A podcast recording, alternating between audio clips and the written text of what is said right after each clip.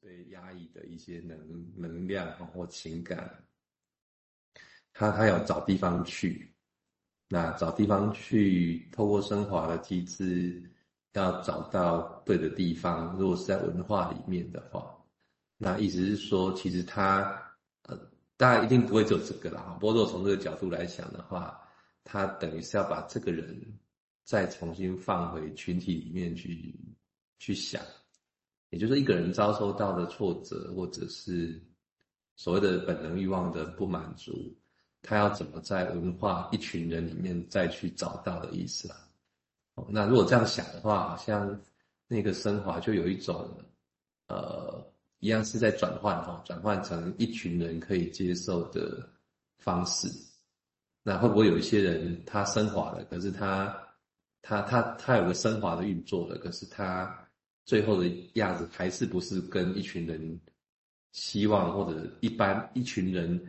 大家可以接受的样子一样的时候，那会不会就又是另外一个挫败了哈？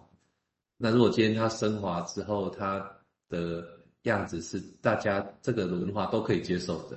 诶，那是不是就真的叫做升华成功哦？那意思其实只是说，他再次的回到群体里面去，他可以跟大家呃。比较一致的，比跟这个文化可以比较一致的生活着这样，好，如果这样想，好像好像部分可以想得通这件事情，哦，所以所以如果这样来回到威尼我在想说这个升华跟文化的关系的话，它其实也是代表了一个人怎么从 一个人的状态变成一群人当中的一个人，但是为了可以有一个自在感，哦，刚刚我们提到那个哲学家的故事就是。有我跟非我的状态就存在了嘛？那于是这个会不会就连接到温尼狗在讲的那个孤独的能力呀？哦，就是说旁边有人哦，可是我还是可以自己做自己想做的事的这种感觉。啊，当然有另外一个对照，就是旁边有人，可是我不能做自己想做的事，我我得做旁边那个人期待我做的事，或者是比较不自在的意思嘛。所以那个我跟非我的存在，在这个时候如果再放进来想。那个非我的意思有一个部分当然是跟群体有关嘛，哈就是我以外的群体或我以外的人呢。那那于是这样兜起来的一个感觉，也许对温尼口来说，因为温尼口当时的这这真的有点过度点强了哈，就是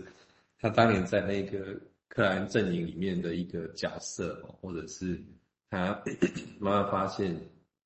经验分析发展到他那个阶段的时候的一些困难或瓶颈，哦，他他他真的动没掉，哦，忍不住想要做一个一些改革，哈，或是一些提醒的时候的那种那种那种企图，要把自己体会到，然后呃觉得应该要调整的一些呃经验分析的一些概念或做法。的那种、那种、那种渴望啊，或者是那种殷切的一个感觉，然后急急切的想要真的把这一个精神分析的这个世界可以再做一个校正哦，这样的一个一个一个需求哦，就好像就可以把这个东西再再结合起来。因为如果一般以古典的来讲，升华就升华了嘛，就是可能温尼口反而自己觉得说啊，反正这个这个。那个万万人皆醉我独醒，那没有关系哈，对。可是如果他其实是希望大家一起来调整的话，对，那个升华的概念就变得比较复杂了哦，变成是这样。好，我大概联想到这边哦，有有有点偏了哦，你好像这样可以接一下这样子，OK OK 好。OK，这这这个当然会涉及到一个其实也蛮大的议题，也就是。生这也就人不能孤独嘛，但是升华后的创作的确是很孤独，他去完成了一个事情。但是为什么一个人孤独的情况下完成了一个事情之后，并不必然会带来他心里面跟人家的联系的感觉？哦，那当然这意思并不是说人不能孤独，不是这个意思，而是说那那孤独的时候，刚刚也提过的，就就孤独的时候要是一个快乐的话，那。照温尼口说辞，跟我们经验也是接近的，是说，是是有一个旁边有人呢，但这旁边有人很有趣，然后指的并不是真正具体的人，了而是可能是内在个体，内在心中是有人在的，心中是有人在的。哦，那心中或者时常有人在的时候，这样的一种孤独感，跟说心中好像都没有人，很恐慌的，完全只有一个人，这不一样哦。我大家想一下，心中都没有人的那一种孤独，跟心中还有一个人可以孤独，哦，这超重了，哦，这超重了。所以那只要那这个因素跟那他有能力要把塑造一个创作品出来，那这个到底处理了多少这样的一个孤独感？以及跟他后面的快不快乐，甚至最严重的，他会不会因为这样去伤害自己？哦，这个其实很多的因素是绕在这边要去细细的细的想。好，我们接下来请佑明再谈谈他的想法，谢谢。好，呃，刚蔡医师跟王医师哈，就讲到一些这些现象更丰富性哈，比如说刚刚蔡医师讲到那个孤独有有人的孤独跟没有人的孤独哦。然后这些丰富性，就如蔡医师前面提问一个问题说，啊，那个幸存的意义是什么呢？当我前面是直接的把幸存连接到说，哦，存活下来是有一种创造力，诶，但是如果它如同还有别种可能性，哈，如才呃王医师提到的，就是在升华之后，是不是仍然感觉到挫折？那是什么？仍然感觉到挫败？那是什么呢？会不会有这种可能呢？以至于他又要回到一种好像不能分离的依赖现象，在那里面找日子吗？换句话说，这个幸存下来的我跟幸存下来的课题，是不是还有别的感觉值得我们探索？也许会不会是前面所说的，哦，有一种悲伤，可是真的不知道从哪里来，有着无以名之的悲伤哦。所以接下来的文章里面，嗯，我们再来稍微再细看一下一些。呃，关于这个我形成、哦，这个过渡现象的一些讨论啊哈。他说这个探阶段的探索、哦，继续深入哈，啊，直接深入到了，其实这个现象探索继续深入的话，会到了人还没有形成内在主体的阶段，也就是简单讲是我还没有成型的阶段。那温尼口德他就说啊，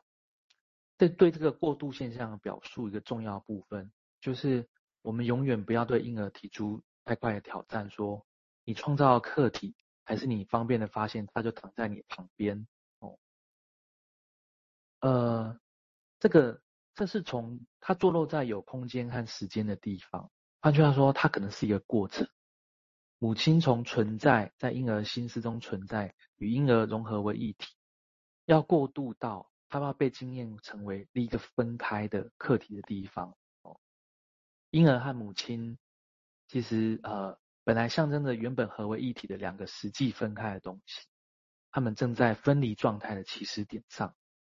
其实想想这些感受，会不会真的那么的容易 被创造出来，还是是那么的难分难舍？哦，呃，像王医师这边写的，就是说，如果要创造婴儿自己出来，这样的创造必须在一种特殊的条件下才能存在。有一种过度客体必须要存在，一边进一边退，而且是渐渐渐渐的，这样才能顺利的呈现出我的存在。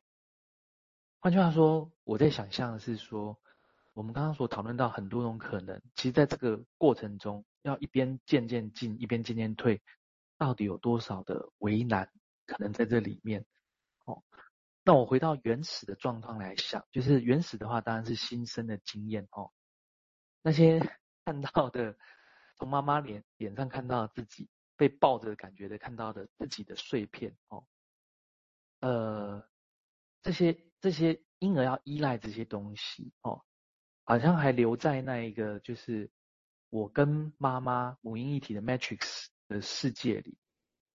而在出生的时候，其实就像宇宙产生大爆炸，所有的东西可能都被抛出去了这样子。呃，在那个婴儿被抱来抱去的过程里面，婴儿要承受多少可能那种自我连续性的中断感？就像我同时产生了什么，但同时也被摧毁了什么吗？哦，我在看这个，我想到一个我们常看到的画面，然后当然只是一个直接想象，